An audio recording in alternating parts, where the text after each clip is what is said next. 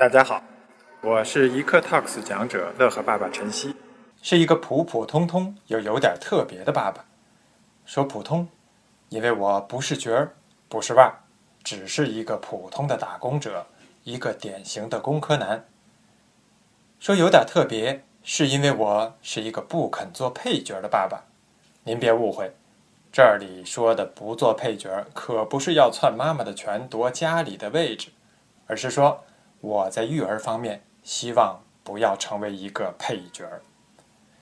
今天在这里要给大家分享一点儿我带孩子的经验。其实作为一个爸爸，带孩子没有那么辛苦，完全可以做得轻轻松松、愉愉快快。很多家长对孩子有一个期望，这个期望有可能是让孩子健康，有可能是让孩子快乐，而更多的家长在现在这个环境之下，更希望孩子做到的是爱学习、爱读书。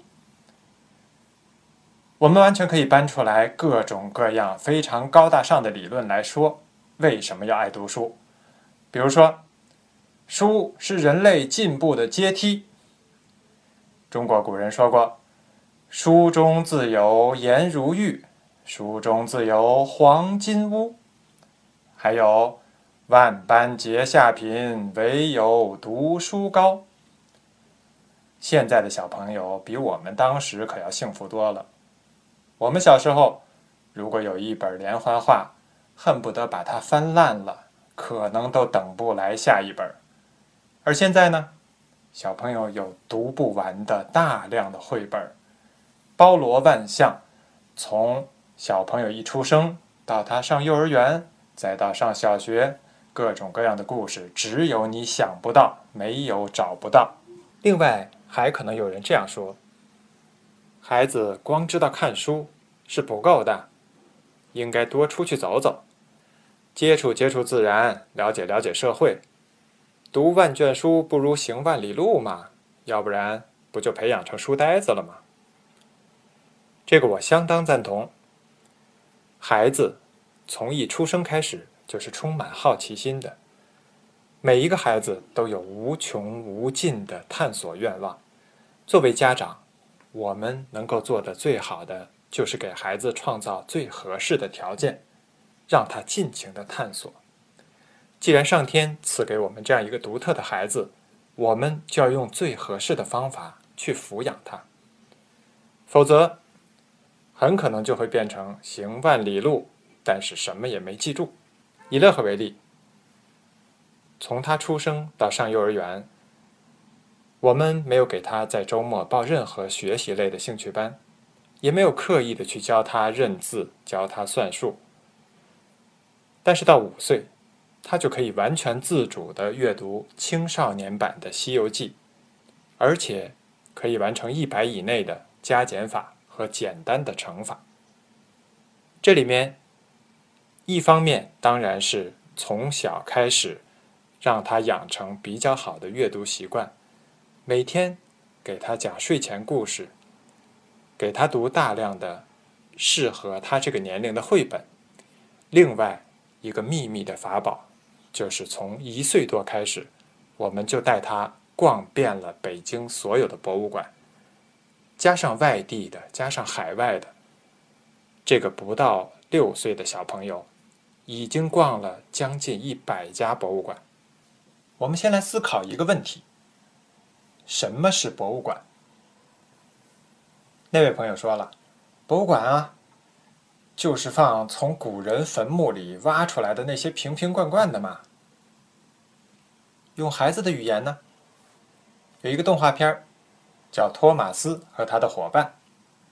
托马斯小火车跟他的伙伴说：“博物馆啊，就是放那些没有用的老物件的地方啊。”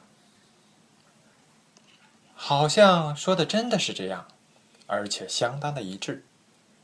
但是在我们逛遍博物馆之后，发现，博物馆其实是包罗万象的。可能马上有人又要问另一个问题：博物馆是包罗万象，但是带孩子逛博物馆有那么多好处吗？看起来我的孩子好像没有那么喜欢。这里我首先要反问一个问题：我们用什么样的方法学习效率会最高？可能很多人已经有了答案。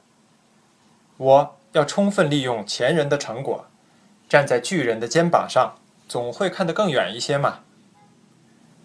绝大多数的博物馆背后有顶级的科研机构在支撑，有这样一大批专业能力强的人聚在一起，把他们的智慧结晶汇聚在这里，呈现给每一个观众。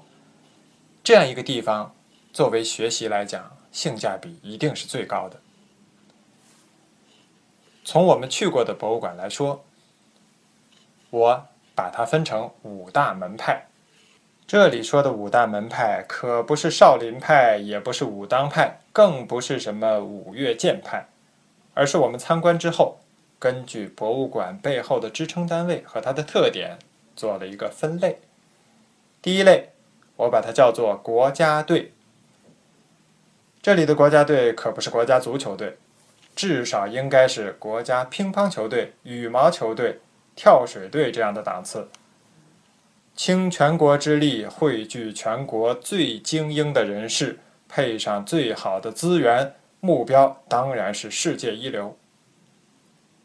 这里最有代表性的就是国家博物馆，在天安门广场的旁边，和人民大会堂面对面，无论是装饰上、外观上、建筑的设计上，都达到了世界一流水准。当然，更重要的是，它有一百三十多万固定的馆藏，还时不时的有全国各地的博物馆给他送来自己的镇馆之宝作为临时展览。去年还有中法交流罗丹艺术展，那都是世界级的精品。也难怪国家博物馆的官网上把自己叫做“国家的文化客厅，世界文化交流的平台”。国家队的另外一个典型代表就是中国科技馆。刚才说到的国家博物馆可以认为是历史人文类的 number one。要是说自然科学，国家科技馆当仁不让。中国科协挂帅，有最大的展厅、最棒的设施、最新的技术。更有吸引力的是，中国科技馆里边分了两个展厅，一个展厅。叫儿童科学乐园，适合两岁到八岁之间的小朋友。里面所有的设备都是按照童趣这样一个标准来设计，让小朋友在玩的过程中就充分体会到了科学的魅力。而主展厅适合年龄更大一些的小学高年级、初中生甚至高中生来这里参观。包含了自然科学的方方面面，你想到的知识这儿都能学到。第三类，我把它叫做科学派，不是红豆派，不是蛋黄派，也不是什么巧克力派。科学派讲的是技术流，高精尖的技术都在这儿有所体现。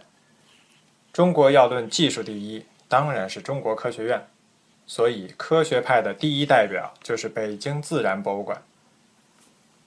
作为一个小男孩，喜欢北京自然博物馆的原因就是恐龙，恐龙，恐龙。这里恐龙的骨骼化石、恐龙蛋化石非常之多，讲解也很频繁。我记得有一次，乐呵小朋友在自然博物馆听一个阿姨讲慈母龙怎么样去照顾它的小宝宝的故事，讲到了最后。是突然的火山爆发，小朋友听得非常的伤心，特别入戏。另外还有一个恐龙乐园，里面有各种各样的恐龙模型，小朋友一进去，对整个的恐龙就有一个非常直观的认识。当然了，自然博物馆不是简单的有恐龙，非洲大草原的模型，远古的海洋，各种各样的知识介绍。在这里，完全是你小朋友偶遇的高发地，经常能碰到你的幼儿园同学啦、小学同学啦。另外一个非常有代表性的是国家动物博物馆。国家动物博物馆是中科院物理所作为支撑单位的，这里的标本特别的丰富，制作的水平也非常高。在这里，几乎每年会举办一次标本大赛。在这儿的参观，能够非常真切地感受到生物的多样性，能够认识到物种的演进过程。给小朋友一个印象很深的地方是，它有一座大钟。这座大钟体现的是世界上的物种在不同时代灭绝、濒危等等这样一些状况，让小朋友能够非常深切地感受到，我们生活在这个世界上并不是唯一的物种，我们也并不是所谓的最优越的物种，我们只是地球的 n 分之一。第四类，我把它叫做解放军。如果你问一个小朋友，长大以后想做什么呀？很多人可能说：“我长大了想做老师。”还有一些可能说：“我长大了要做科学家。”还有相当一部分可能会回答：“我长大了要当兵。”不仅仅是小男生，很多小女生也有这样的军旅梦。解放军的第一代表就是航空博物馆。虽然远在小汤山，从来都不缺观众。这座博物馆。是当年抗美援朝的功勋战将，后来的空军司令王海，在他的大力支持之下建立起来的，展示了我们的空军从无到有的功勋历程，有各种缴获的战机、功勋战机，以及我们最先进的现代化的装备。在他的广场上，还有一架毛主席当年乘坐过的。客机。另外一个解放军的代表就是轻武器馆，我相信很多人可能没有去过这家展馆。这家展馆是依托于轻武器研究所的，在什么地方呢？也在昌平，在马房镇。这里展出了全国最全的单兵使用的武器。手枪、步枪、冲锋枪、机关枪，很多可能是我们原来没有见过的或者想象不到的。比如说，有水下使用的冲锋枪，有可以拐弯的枪，还有世界各国的著名的枪种。更有意思的是，这里是北京唯一的实弹射击场。在这参观完了，可以去旁边的北方射击场做一次实弹打靶。第五类，我把它叫做产业链。顾名思义，当然是由某一个产业，它的管理机构或者是里边重要的企业来推进实现的。最有代表性的是铁道博物馆。北京的铁道博物馆有三个馆，前门有一个作为铁道发展史的馆，前门而且是北京老火车站的原址。东郊有一个馆。这个馆展览的主要是各式各样的火车头、机车车厢，以及有一个非常完整的环形铁路。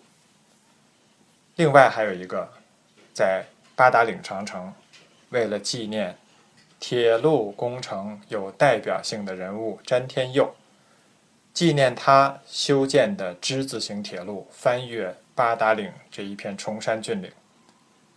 在铁道博物馆，最深的感受就是工业文明的变迁。产业链的第二个代表就是汽车博物馆，这个是由汽车学会推进的。汽车博物馆相对于铁道博物馆更加贴近生活。这里展出了汽车工业从最原始的状态发展到现在的完整历程。对小朋友来说，两个字，神奇。不仅仅看到了车的外表，而且能看到车里面所有的结构。另外，还能够让他知道未来的汽车可能会变成什么样子。第三个有意思的是索尼探索馆。这个展馆主要展览两件事情，一个是声，一个是光。声和光的技术到底能够产生什么样奇妙的应用呢？中学物理课上所做的实验很多在这儿都有体现，绝对是一个学习的好地方。听完我介绍的这五大门派，您是不是也感觉到博物馆真的是包罗万象呢？虽然说它包罗万象，但是您可能又会产生新的疑问：虽然内容这么丰富，那孩子会有什么样的感受呢？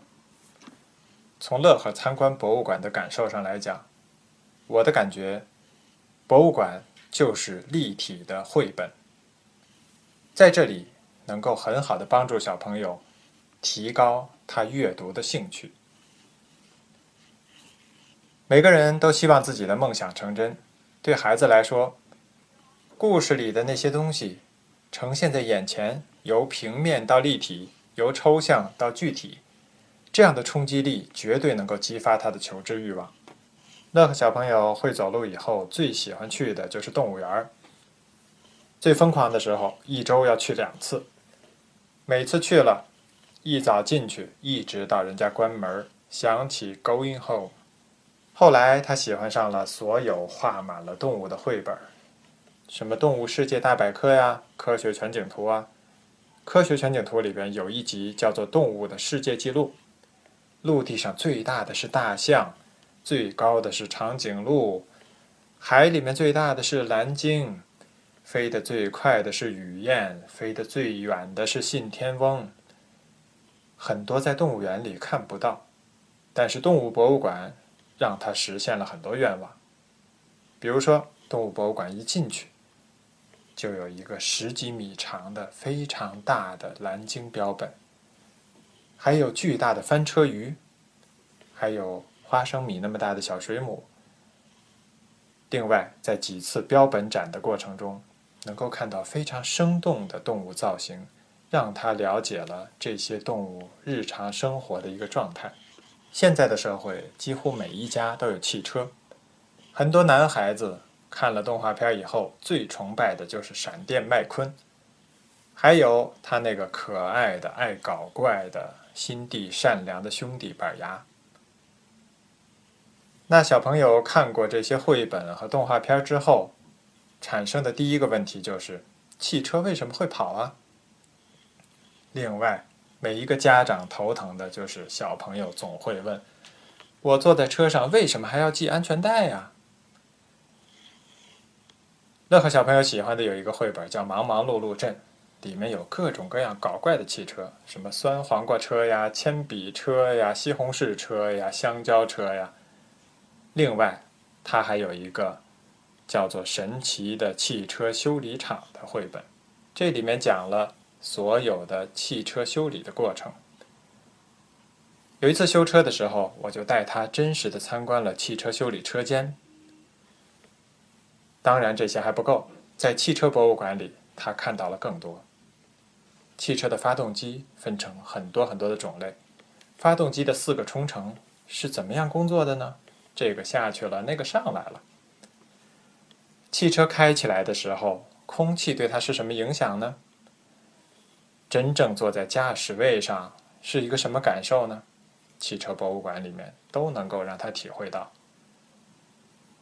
在参观了 N 次汽车博物馆之后，乐呵还爱上了另外一本书，是介绍汽车的机械原理的，完全超出了我的想象。他居然在看一本完全是字的。里面讲各种齿轮传动装置的一个工科的书，相信很多小男生都喜欢托马斯的系列故事，有动画片儿，也有绘本。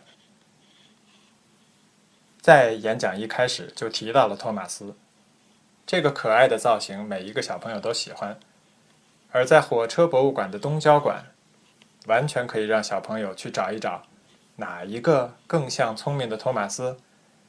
哪一个又像大力士高登？哪个像亨利？不仅如此，还可以走进驾驶室去感受一下：我如果是一个火车小司机，开在铁路上，穿过山谷，钻进隧道，是什么样的感觉？火车博物馆非常会迎合小朋友的需求，在售货台的一角有一台电视在反复的播放托马斯的故事。乐呵小朋友经常在那一坐就是一个小时。更幸运的是，有一次我们亲眼看到了火车博物馆里面的机车调度。一辆小车把机车从外面的环铁远远地推进来，里面一排车头怎么样？咣当咣当的连接在一起。对小朋友来讲，甚至于对我们来讲，都是太生动了。乐呵还有一套百看不厌的绘本，是在天文馆买的，叫做《穿越时空》。这本书设计的非常有趣，他把整个书用一个主题，把历史长河贯穿起来，把历史、地理、自然的变迁都融在一本书里。他最喜欢的地震之灾、火山惊魂，这些我们没有机会去看到、去体会的，但是在地质博物馆。他找到了这样的一些模型。地质博物馆有地震的沙盘，有地震的演示，还有火山弹。他在这看到了火山弹的样子，那样大的石头烧得焦黑，真的感受到了火山的威力。还有他用积木搭的小房子，被地震的模拟完全的震碎，哈哈大笑，当然也感受到了地震的威力。最有趣的是，在地质博物馆看了那么多有趣的宝石，各种颜色的晶体。后来，他就坚持买了一本宝石介绍的专业的书。五岁以后，乐呵从一个汽车迷变成了绝对的恐龙迷。不管是在图书馆还是在书店，他最关注的就是恐龙系列的图书。其中最喜欢的有一套叫做《恐龙大陆》，里面讲的是三角龙家族大脚带着他的三角龙群穿越美洲大陆去寻找新的栖息地，路上遇到了各种困难，有食肉恐龙的侵扰，有迷路的困惑，这些生动的故事让他特别的感兴趣。还有一套书叫《神奇校车》，卷毛老师。带着他的学生们坐上神奇校车，穿越回了侏罗纪时代、白垩纪时代，去寻找慈母龙的巢穴。这些故事让小朋友特别的期待，希望了解恐龙到底长多长多大个儿呀，什么样子呀？霸王龙的牙齿到底有多长啊？有多锋利呀？化石到底怎么挖掘的呀？所有的这些答案，他。都在自然博物馆和古动物馆里找到了答案。您可能也发现了，刚才介绍了这么多的博物馆，乐呵爱看的这么多的绘本，听起来更多的都是自然科学的。没错，乐呵现在的表现就像是一个小小的工科男。当然，作为博物馆，对于小朋友来讲，最大的吸引力。在现在这个阶段，更多的还是自然科学呈现出来的魅力。对于人文方面的，可能在更大年龄的小朋友会比较合适。这样就带来了一个新的问题：带小朋友去逛博物馆，什么年龄更合适呢？怎么样去安排路线呢？怎么样去兼顾小朋友的这些游览过程呢？这些内容。我在下一期节目里给您介绍。